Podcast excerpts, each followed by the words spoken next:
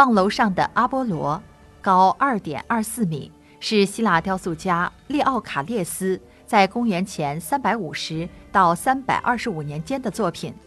原作由青铜铸成，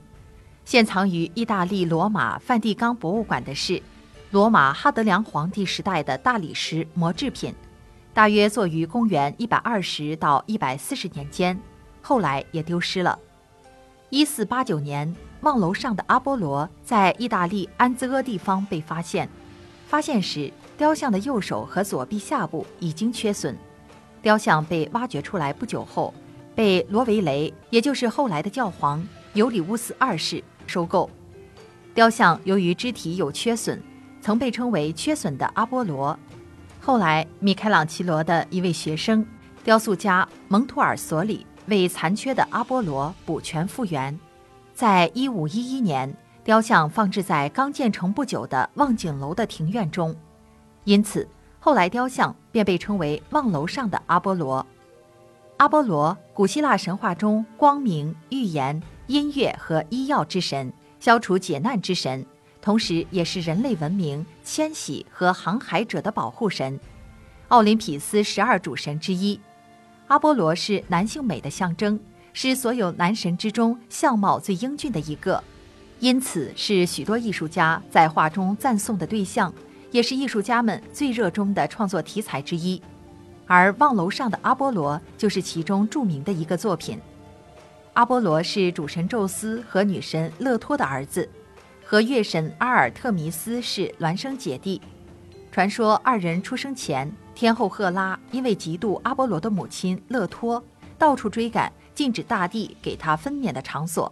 最后，勒托被迫来到爱琴海上的德罗斯岛，忍受了九天九夜的阵痛。才把阿尔特弥斯和阿波罗生下来。这时赫拉又派巨蟒皮童来杀害他们，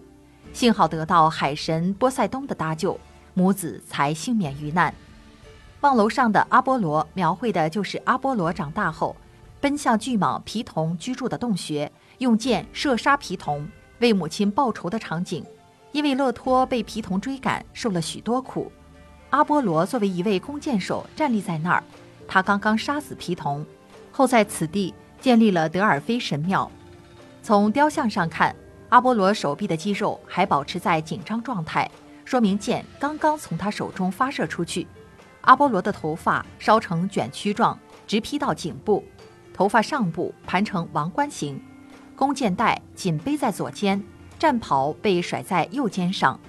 这个作品以理想化的美的标准塑造阿波罗。生动塑造了他箭以离弦时的姿态，头部微侧高扬，直视前方持弓的手臂，眼中流露出胜利的喜悦。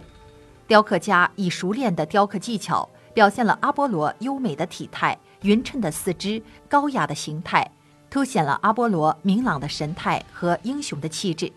整件作品构图稳定，比例匀称，雕刻细腻，堪称绝世佳作。欧洲艺术史的创始人、德国考古学家温克尔曼曾著有一部《古代艺术史》，他认为这尊阿波罗雕像是古希腊时期最美的阿波罗艺术品之一，体现了最高的艺术理想。